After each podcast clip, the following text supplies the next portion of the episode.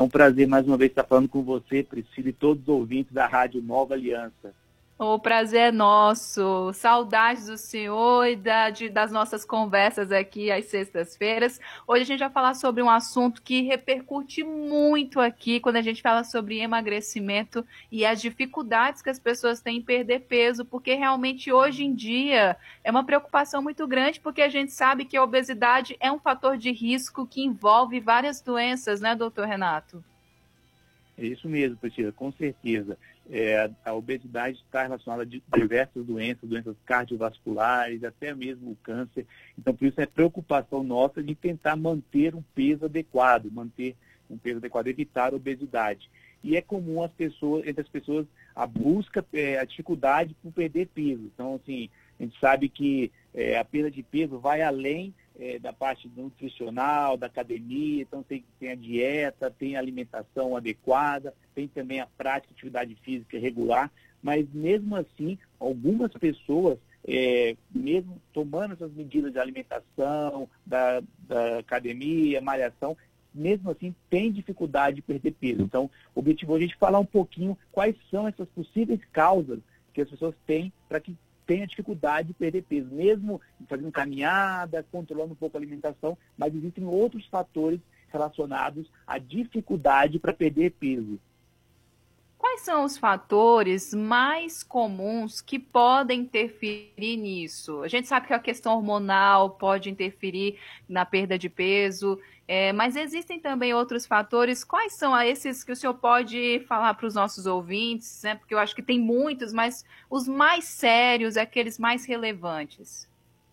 Como você disse, Priscila, primeiro, o mais importante pode estar relacionado a alguma patologia, alguma alteração hormonal, como, por exemplo, o hipotiroidismo, uma disfunção da glândula tireoide. Essa é uma das causas comuns que, devido a essa, des, essa desregulada tireoide, ela leva a uma dificuldade da pessoa perder peso, o metabolismo fica mais lento, Além disso, outras causas, problemas com o próprio sono, pessoas que têm dificuldade para dormir, dormem, dormem pouco. A gente sabe que durante o sono existe a liberação de alguns hormônios que ajudam na, no metabolismo, na queima de gordura. Então, o sono também é muito importante nesse contexto para auxiliar a perder o peso. Também a parte da água, ingestão de água. Muita gente bebe pouca água. A gente recomenda 2 a 3 litros de beber bastante água. É importante também as pessoas que bebem pouca ingestão de água também têm dificuldade de perder peso.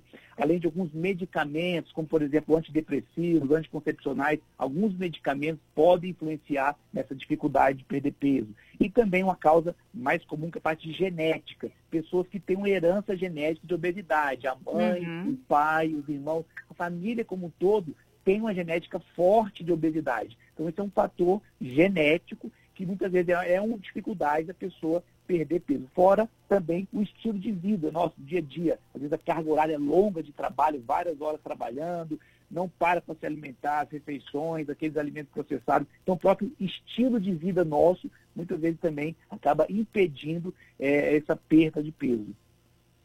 Como investigar é, a causa que realmente influencia de fato essa questão mesmo do, da perda de peso? Porque, com certeza,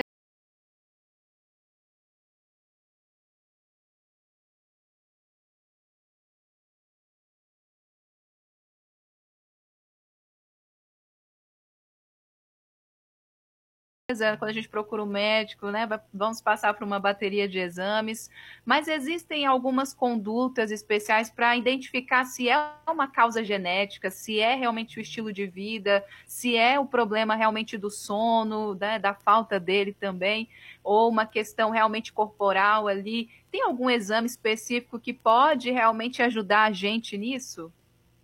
É, o, a recomendação é sempre procurar, no caso, geralmente um endocrinologista, para poder ter, fazer uma avaliação é, mais detalhada, criteriosa, é, para que possa realmente levar em consideração os hábitos de vida, o estilo de vida dessa pessoa, se ela dorme pouco, se ela é muito ansiosa, o estresse, a preocupação, toda a parte emocional que também interfere bastante, além dos hormônios, a maioria dos exames laboratoriais, nesse primeiro momento. Então, hormônios, por exemplo, da tireoide, outros hormônios, que podem realmente estar ah, tá atrapalhando, dificultando essa perda de peso. Mas a recomendação é procurar um médico endocrinologista para que ele possa fazer uma análise criteriosa e aí sim descartar algum desses fatores que impedem e dificultam a perda de peso, além de manter é, bons hábitos, como eu já disse, de tentar dormir pelo menos 6, 8 horas por dia, a ingestão de bastante água, 2 a 3 litros de água por dia. Alguns medicamentos que a pessoa toma podem estar dificultando. Então, a recomendação é fazer uma avaliação médica criteriosa para avaliação tanto do estilo de vida, como também é, dosagens de exames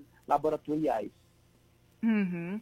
Hoje eu estou sem o WhatsApp aqui para a gente poder interagir com o ouvinte. Se o senhor quiser, doutor Renato, como a gente começou um pouquinho mais tarde a participação do senhor, a gente pode voltar com esse assunto na próxima sexta-feira e a gente pode até complementar com outras questões também importantes e relevantes sobre esse tema. Pode ser?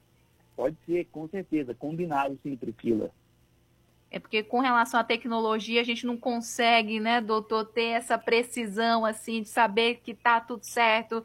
Tava tudo certo até 5 horas. Aí depois a gente teve o um probleminha aí de queda da internet, depois na ligação, enfim, a gente acabou comprometendo aí a participação do senhor. Então, a gente volta na semana que vem com esse tema e eu já peço aqui também para os nossos ouvintes qualquer dúvida referente a esse assunto, já envia para mim lá no WhatsApp, eu vou selecionar algumas perguntas e a gente conversa com o doutor Renato na próxima sexta-feira.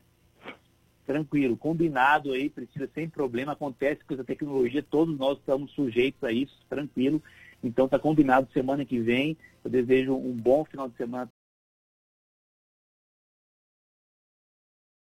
todos vocês e semana que vem continuamos é, com mais pessoas tiverem dúvidas, pode mandar que a gente vai ser um prazer estar respondendo. Tá bom, muito obrigada, doutor Renato. Ótimo final de semana para o senhor. É uma alegria sempre conversar e tê-lo aqui dando essas orientações de saúde para a gente. Um grande abraço, fique com Deus, tudo de bom até semana que vem. Amém. Fique com Deus também.